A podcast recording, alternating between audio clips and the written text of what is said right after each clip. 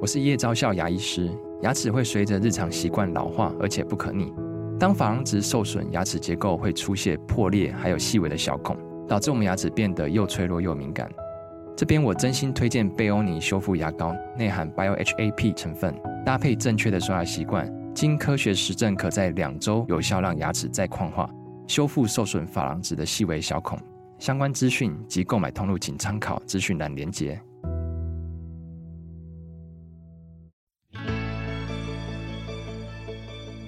欢迎来到肉脚的跑步人生。Hello，大家好，欢迎您来到肉脚的跑步人生节目，我是赵新平。今天呢，我们要继续来谈谈关于教练这件事情。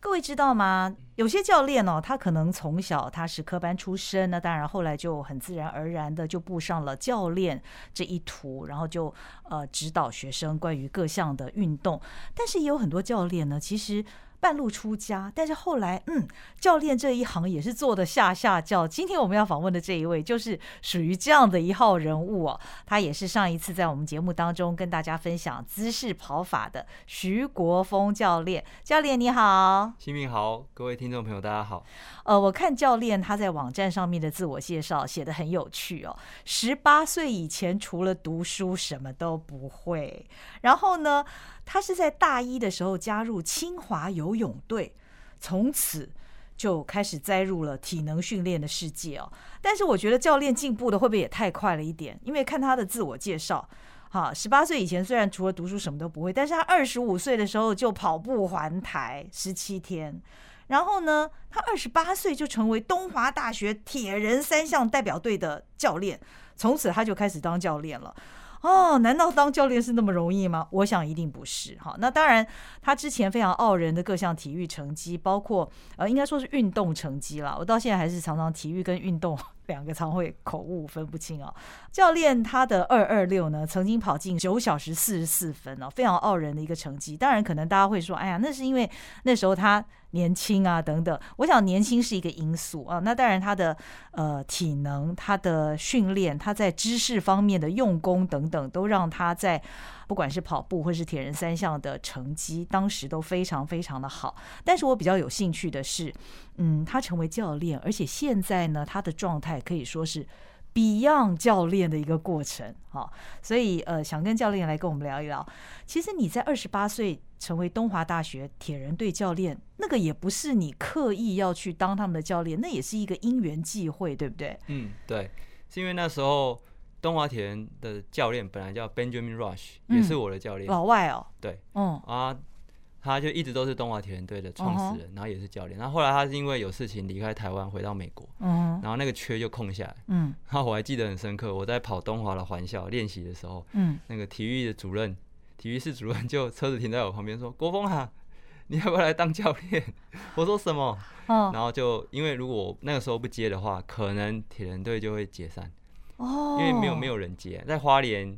也不太有人可能会去接那个位置。那我哦哦是因为就住在附近，我退伍后就住在东华大学附近，就写作跟翻译，我算是比较自由啦。嗯，然后后来考虑一下就接了，这样嗯嗯嗯嗯嗯，那当教练容易吗？不因为容你易、那啊。之前都没有当过教练，你怎么对开始？嗯就像我们之前说的，嗯很会跑。不代表你很会教，就完嗯全不会教啊。嗯哼，所以其实要接的时候，就开始要读一些书。嗯然后就问很多人读一些书，然后一开始当然就先复制，就是 Benjamin，就是 Ben 我们嗯的教练、教我们的方式，就先照搬，嗯哼，他以前怎么带我们就怎么带别人。嗯嗯，然后后来就会加入一些自己的体悟，嗯就自己看书的一些方法嗯哼哈、啊包括丹尼尔的书其实也是那个契机想把它做出来，因为那本书帮助我很大，他嗯帮每一个我们接到的选手的配速区间做个人化，嗯就说这一位呃新生，然后这一位是练了两年了，哼，哦那他们今天练间歇到底要跑什么速度？那本书就有很明确的方法。哎哦，其实那本书也促使我们最后做 RQ，它给我们很大的启发。嗯嗯嗯，所以就是这样边看书边研究，然后就边做，然后慢慢学这样。哦，可是教练在成为一个教练的过程当中，我觉得他不只是当然。他个人的运动成绩当然相对的也要很好，才能够呃比较服众嘛，对不对？嗯你你当时是不是也是因为在铁人队的成绩还不错，所以那个人才会找你去当教练？嗯、对，当时我算成绩还蛮好的，没错。哎嗯嗯。但是担任教练除了运动成绩好之外，我觉得还需要很多条件，比方说沟通，对，哈、没错。那而且，当然你自己跑得很好，或者你铁人三项那些运动项目你都非常好，你要怎么去教学生，把你的那个 know how 告诉学生，那又是另外一件事情。所以你都怎么训练自己？哦，你说训练怎么样跟他们沟通吗？对对对，怎么训练自己成为一个教练？因为你嗯后来从呃东华大学的铁人队教练之后，你也担任蛮多品牌教练，就这样一路就哦，对，教练就成为你的一个工作了嘛，就这么多年一直到现在，嗯。对，后来也有一些品牌找我去担任一些活动的教练啊，那一些训练营的教练。嗯，可是我到现在呃比较清楚，教练真的不太适合我。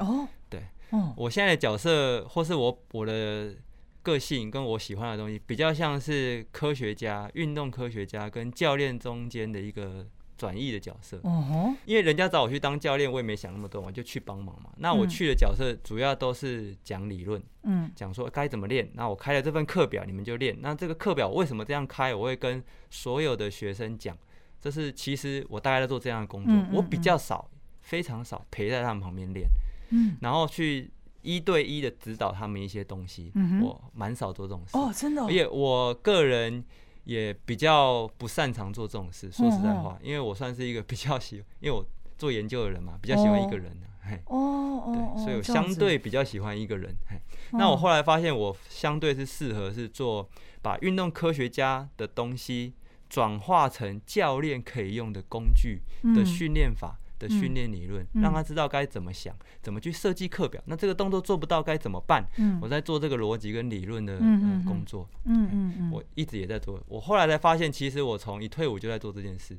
只是嗯我没有发现我在做这件事情。哦，那被找去当教练，当然就是教对对对，那后来发现说，其实我更适合回来做这个中间的角色。嗯嗯嗯，那你现在有自己的一套训练系统，对不对？这叫做 KFCS，对这个是什么样的训练系统？啊就是我在做这个理论论述的时候啊，嗯我发现我自己慢慢摸出了一个逻辑，嗯就是我们的 s- 身体想要进步，其实不能只有身体，要有新的元素在里面。嗯所以我这个系统是心、体能、力量、技术，嗯，然后再回到心，它是一个循环。所以我们要变强，我们可能跑步成绩要进步，它不能只有体能的进步，嗯不能只有力量的进步。嗯哼也不能只是练跑步技术，嗯哼，你没有体能做基础，你技术再好也没有用。嗯嗯嗯嗯，所以它应该是四个元素的整合。嗯那在这四个元素里面，它有不同的内涵要去放。嗯那我这几年就是把这个内涵都把它论述清楚，然后把训练理论跟方法论述清楚。哦，最嗯后就整合成一个体系。刚才讲的 KFC 的其实就是我的名字哦，KF 就是国风的意思国，C 风是 coaching，S 嗯是 system。嗯哼所以呢我就把啊、我自己的研究成果，把它论述成一个，然后分享给其他教练。嗯嗯嗯嗯嗯。那你刚刚讲的心、力量、体能，还有这个技术嗯技术这四项要从哪一项开始啊？比如说你来我们的训练营，然后开始要嗯嗯嗯训练的话，嗯我们会一样会给你一份课表练，嗯哼，但是这份课表在设计的时候，它是考量到你的体能，考量到你也要练力量，嗯对，考量到你也要有技术。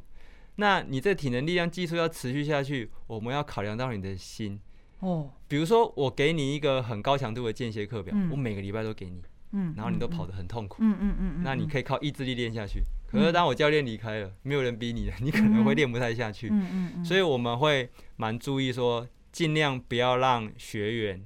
超过他的负担，让他会有反抗意志。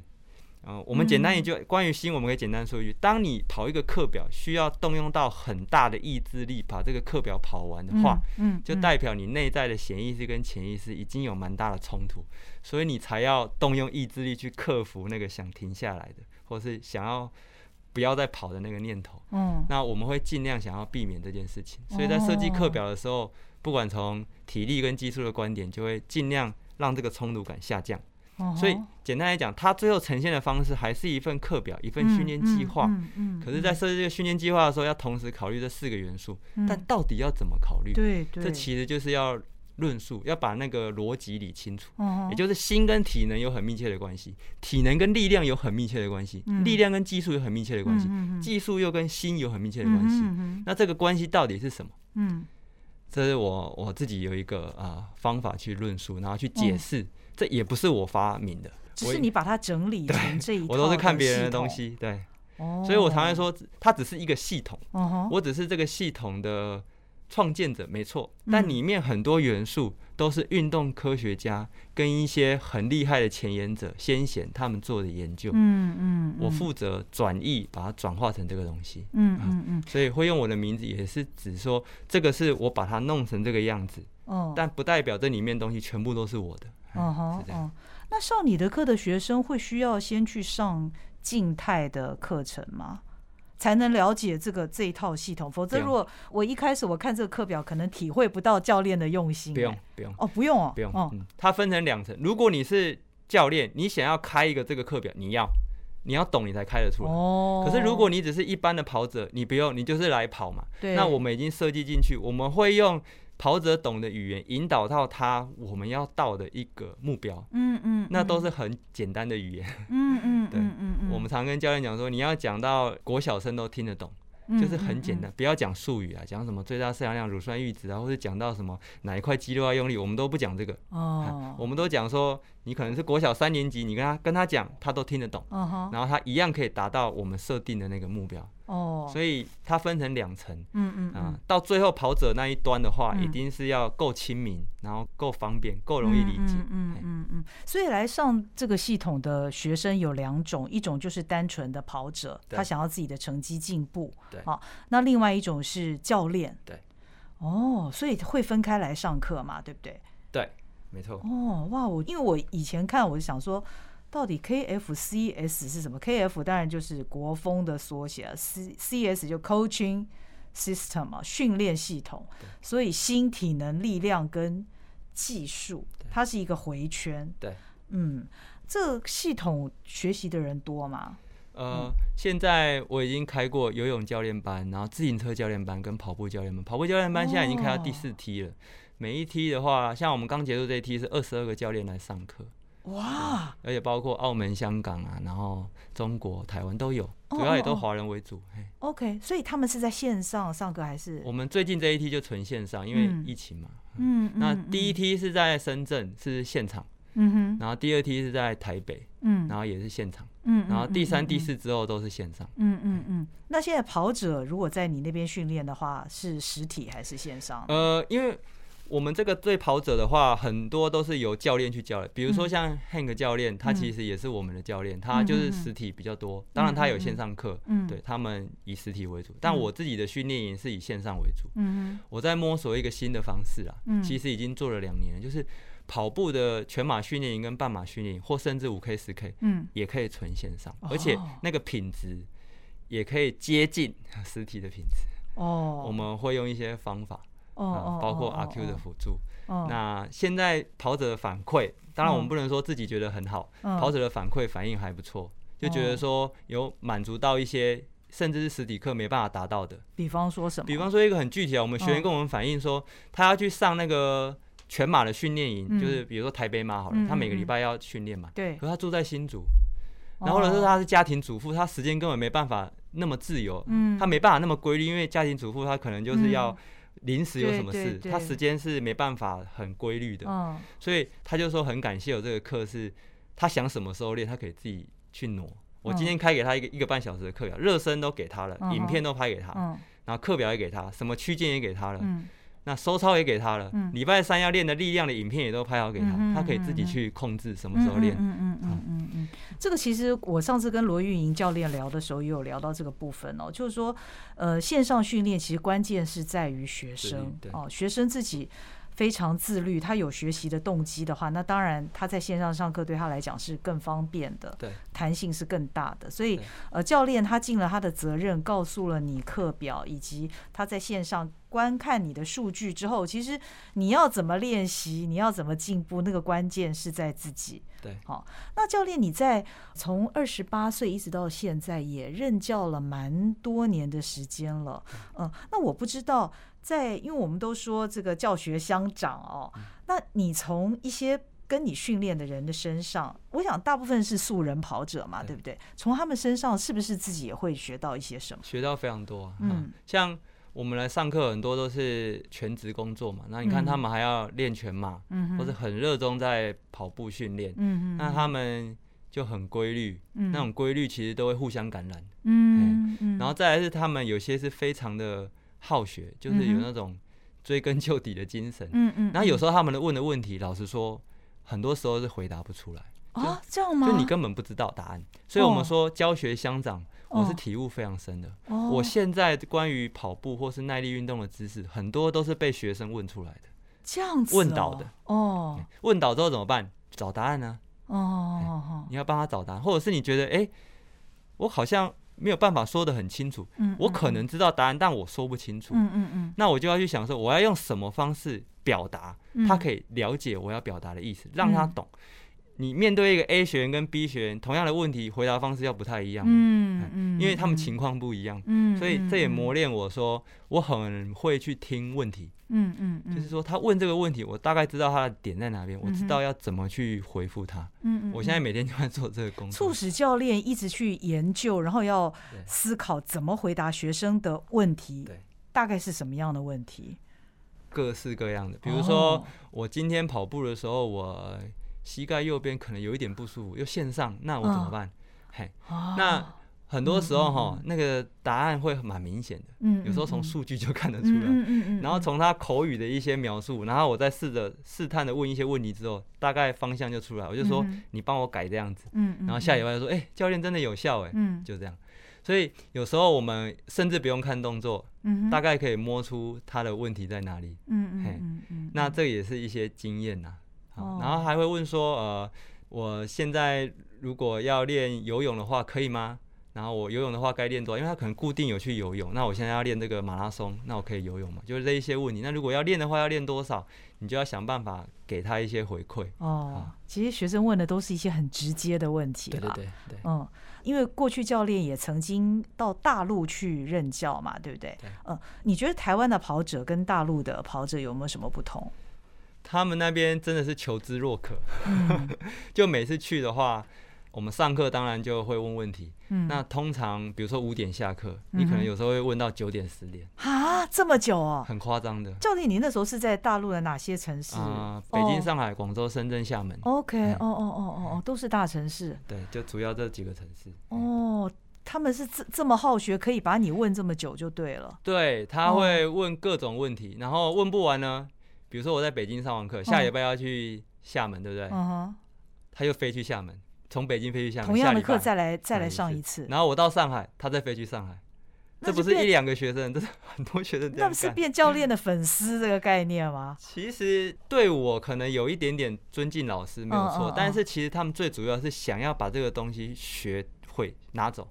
哦，他们有非常积极跟旺盛，想要把这个知识带走。嗯哼，嗯。那他们也认识到那个好在哪边。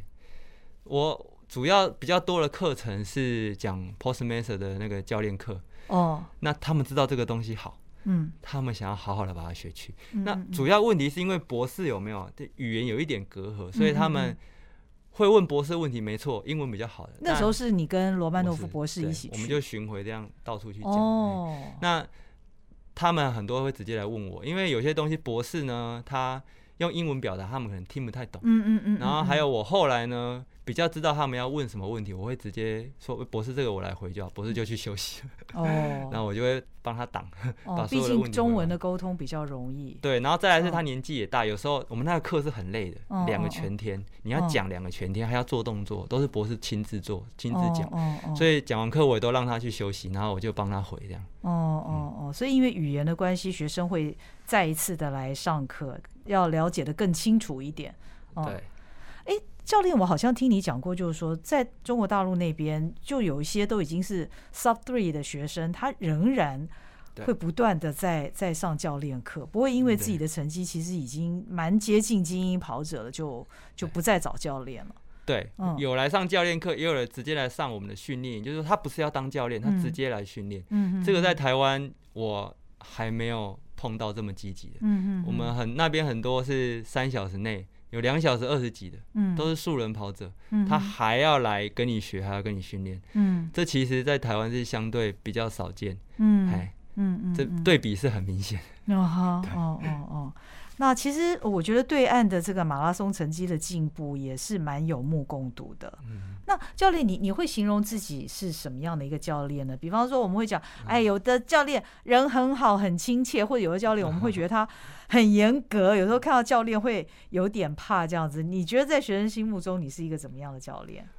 我比较像是那种研究所的老师，哦，就是我不会管你，哦，我会跟你讲你要做什么，嗯哼，然后你有问题问我，我一定会回答你，嗯哼好好的回答你。嗯嗯嗯，可是你要不要练，我不会管你，你你不会去太 push 学生，我不会，会，我不会，因为嗯我是嗯这样想说你，你现在没有办法把这个课表练得很好，一定嗯是你有其他外物，我会这么想，嗯我就不逼你啊，因为嗯我们都是业余的嘛，嗯我们都嗯是市嗯民跑者嘛嗯，嗯，那当然是以工作家庭为重啊。嗯，嗯那如果你现在，在工作家庭很重，你虽然报这个课没办法好好练，那你就先把它处理好。嗯嗯，对嗯我，不会逼你说啊，一定要怎样，然后跑间歇你一定要跑到什么，那个我觉得都不是很重要，还是享受跑步乐趣比较。所以我一直认为，我研究科学化训练它只是工具，嗯嗯科学化训练这些知识学问只是工具，嗯它的目标还是享受跑步。哼，哦，这个很重因要，为我之前有迷失到我自己个人，哦，哦，我练习哦，会变成就成绩导向。对对对，我失去我在清华练游泳，或是那时候跟 Benjamin Rush 练铁那种乐趣。嗯，就因为我后来有加入一个职业队，铁人职业队，嗯哼台哦哦湾第一个铁人职业队，哦哎就太想要成绩，想要回馈那个我们的队长，哦，就是我们的领队，他哦付出很多嘛，因为我们一定要有成绩，他才能够去找赞助嘛，嗯嗯就会太想要成绩，嗯那就会嗯失去那个本质。对嗯，我那时候做不到，所以我现在也想带给我的教练跟学生知道说，我们这些都是学工具而已，工具不是目标，嗯成绩也不是目标，嗯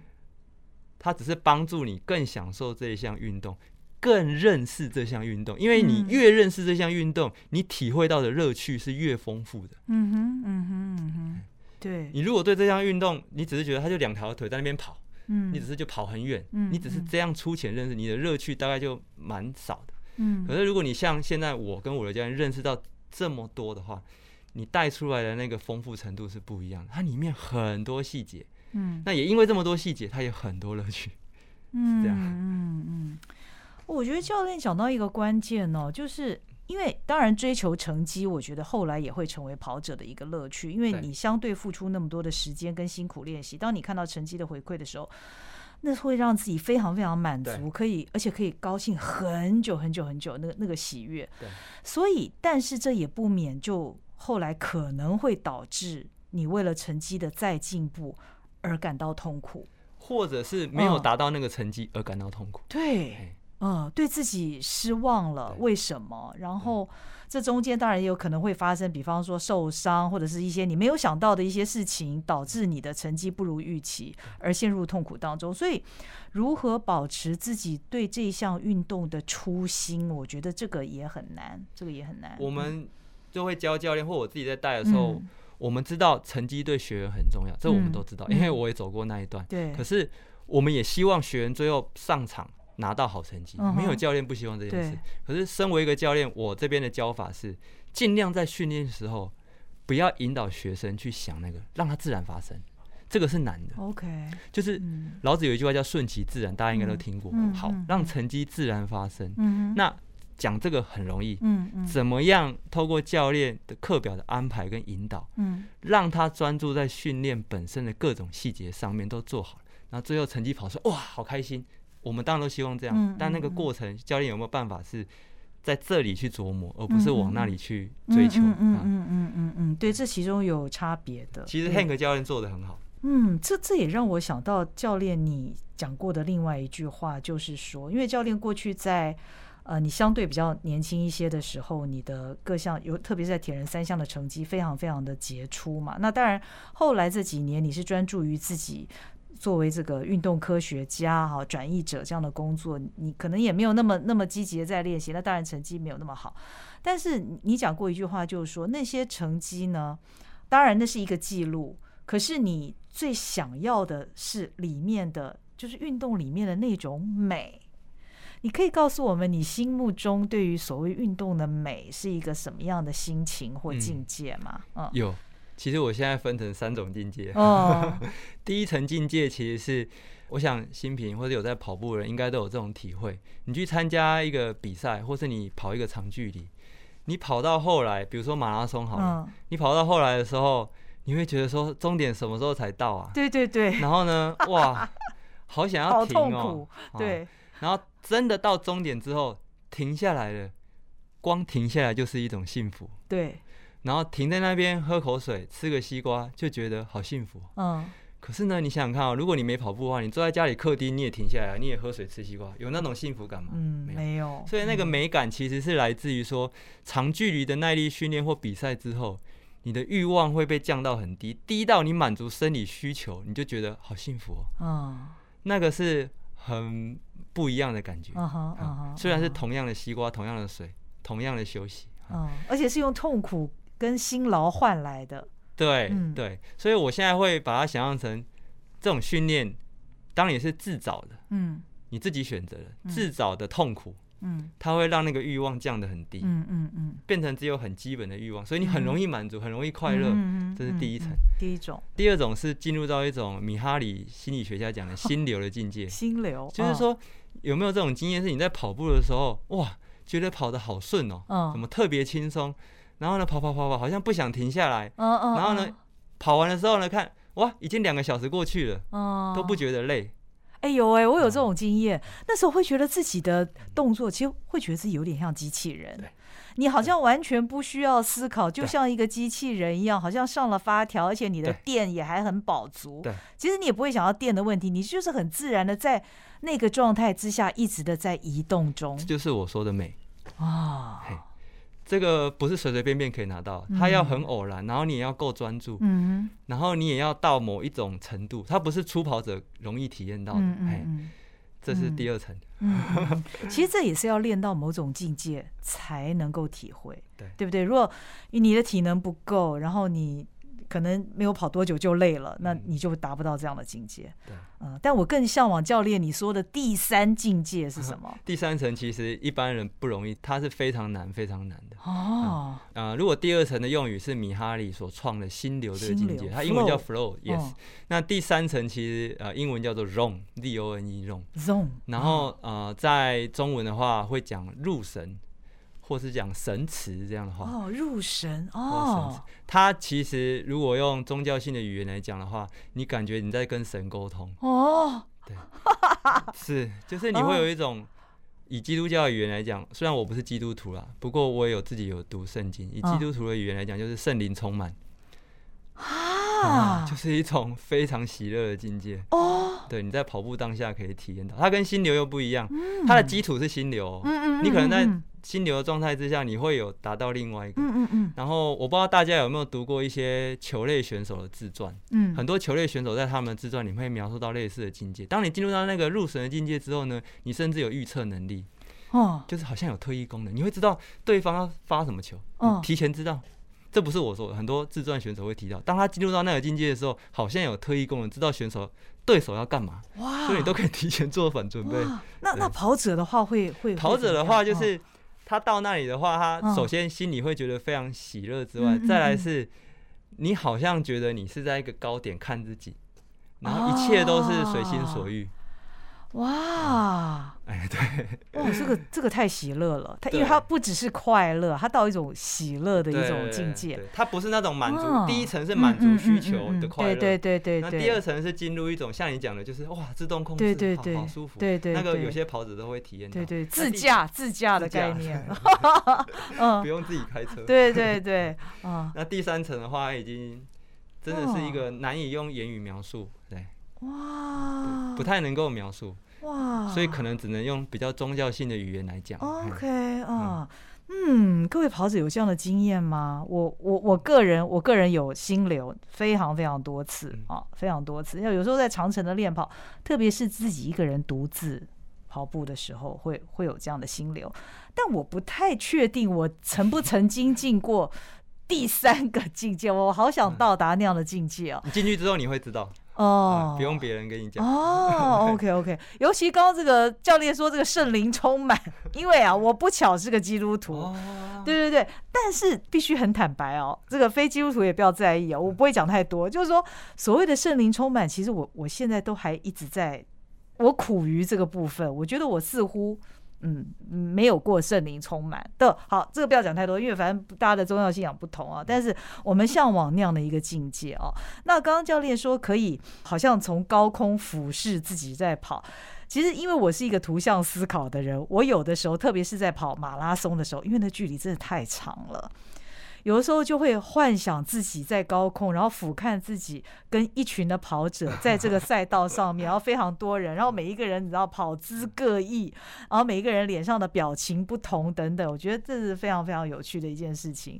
那教练，你形容到这种美哦，让我们带我们又回到那个跑步的那个境界里面。我也很想知道，因为其实教练你是中文博士啊，硕士，硕士嗯哦，但是你出的那本论文，你还要把它出书，对不对？其实是我的指导教授帮我的了，他说我这个论文写的还蛮好的，就哦引荐出版社帮我出版出来。哎哦，为什么我会跟跑者提到教练所写的这一本这个论文呢？他的硕论大家听好了，叫《先秦儒家水意象析论》。这个，因为我知道这个部分的这个教练的研究呢，他觉得跟他后来也不是后来了，就是当时他所从事的这个运动啊、跑步啊。这些原理似乎某些道理是相关的，这个部分能不能也跟我们分享一下？这个论文后来出成书，主要在讨论一个问题。嗯那个问题，我相信可能大家小时候都读过。孔子啊，他带弟子在一条河川上面看河水在流动的时候，发出一个一句话，嗯他讲说：“逝者如斯夫，不舍昼夜。”不知道我们大家有没有印象？有，我我有了，但因为我年纪比较大，我不知道 年年轻的跑者有没有这个印象啊因？为是我们以前国中呃教材里面有，然后后来啊呢，我到研究所，老师就问我说要研究什么问题，我后来选这个题目的啊原因是因为这句话哈，在古代哦就有两种诠释，嗯逝者如斯，他孔子看着河水，嗯然后对他的弟子说的，嗯然后第一种诠释是说。逝者如斯夫，逝就是流逝的逝。哇，这个水这样不断的流逝，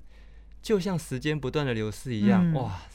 真的是哈，光阴如箭，就是一种感叹的心情。嗯，这嗯第一这种。一种解释。嗯第二种解释是说，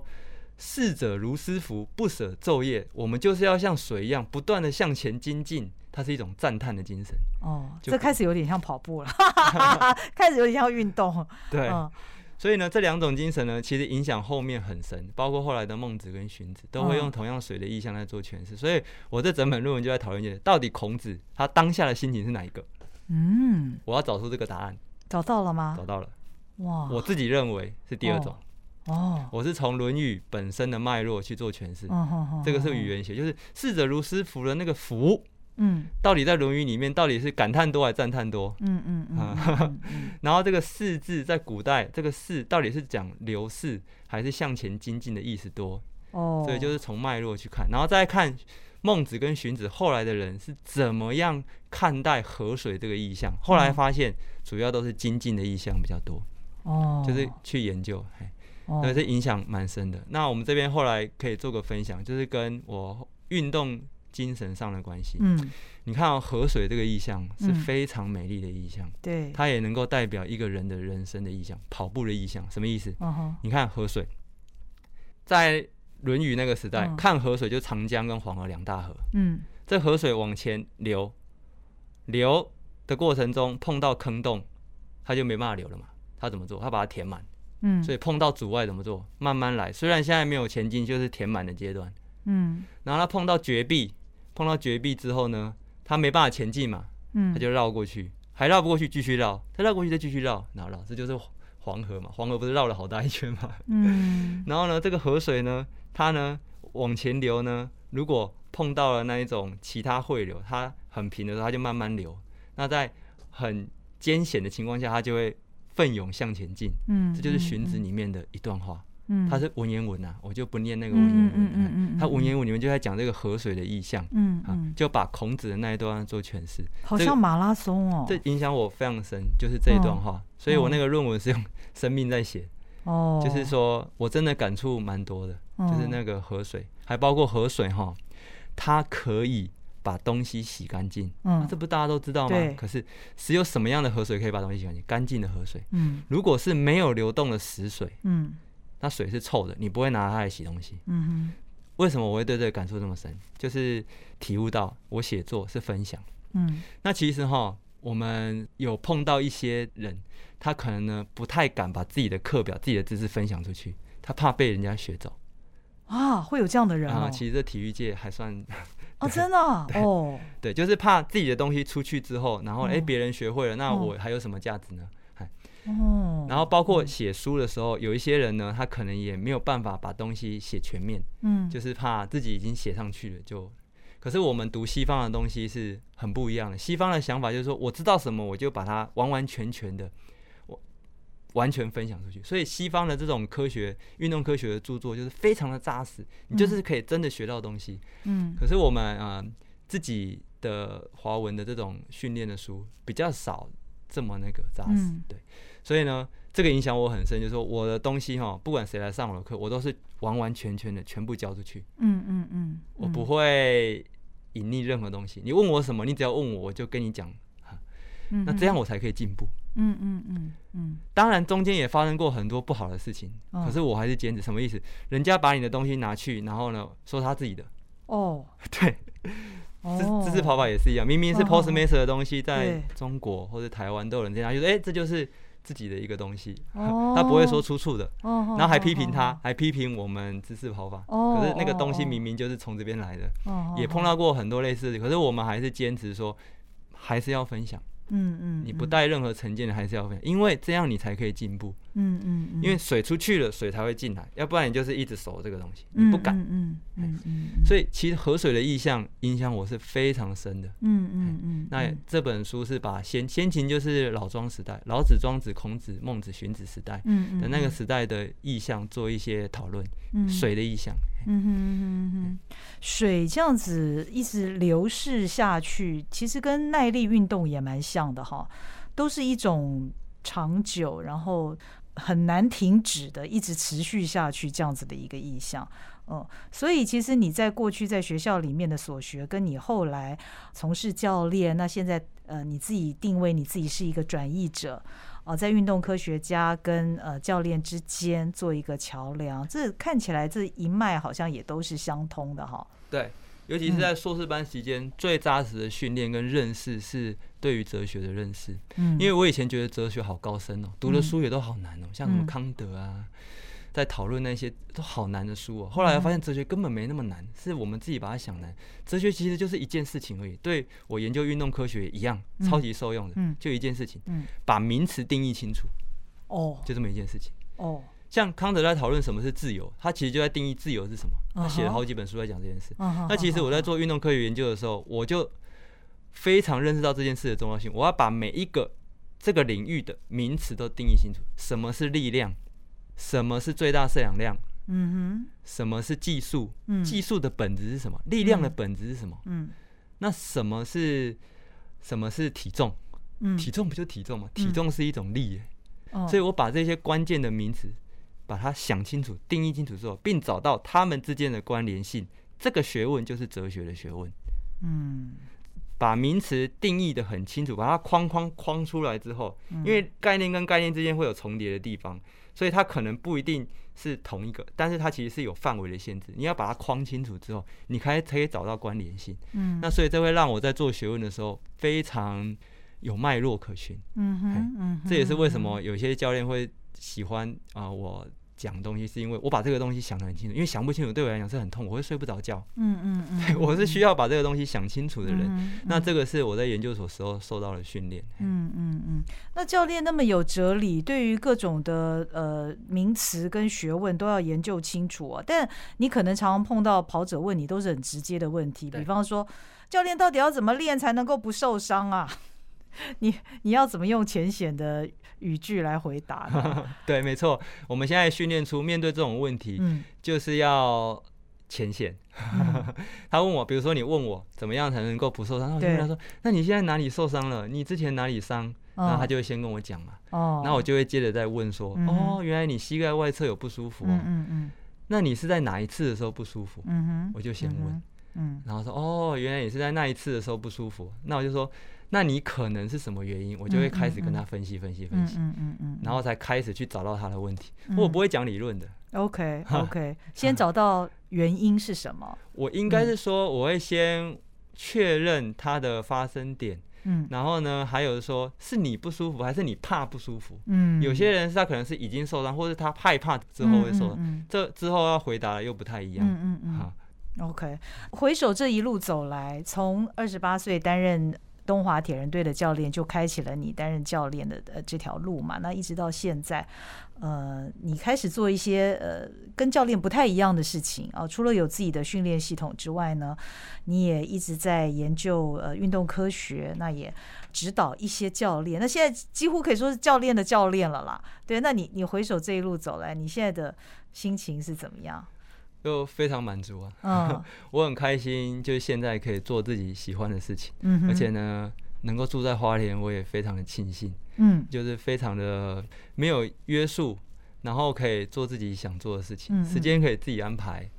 然后没有人会给你太多的局限，嗯就都可以自己控制。所以嗯哼现在可以这样子，应该是非常的满足吧。因因为我已经知道现在耐力训练算是我的置业了，就我嗯一辈子就会做这个，嗯哎就没有没有迟疑，嗯嗯嗯不用怀疑说，哎，我还要干嘛还要干嘛，没有，就是做这个。 嗯，然后我也知道我还要做什么，还有很多事情要做，嗯会哼做不完，嗯嗯再做两辈子也做不完，哇所以就等于是说，我就慢慢做，既然两辈子都做不完，三辈子都做不完，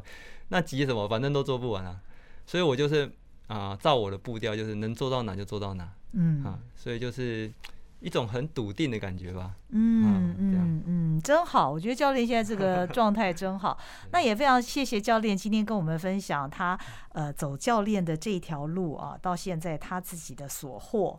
啊，那让我们也。窥见了教练他的生活，那也可以呃约略的去体会一下他现在的这个 KFCS 的系统到底在教一些什么？那当然，听教练一席话之后呢，也希望所有的跑者，希望所有的耐力运动者，都能够从运动当中呢，让自己的生活收获更丰富。好，那今天也非常谢谢教练来到我们的节目当中，谢谢您收听《肉脚的跑步人生》，不要忘了要留下你的五星评论哦。那也欢迎你分享给这个其他的跑友关于我们的节目。好，谢谢您的收听，那我们下回再会，拜拜。拜拜。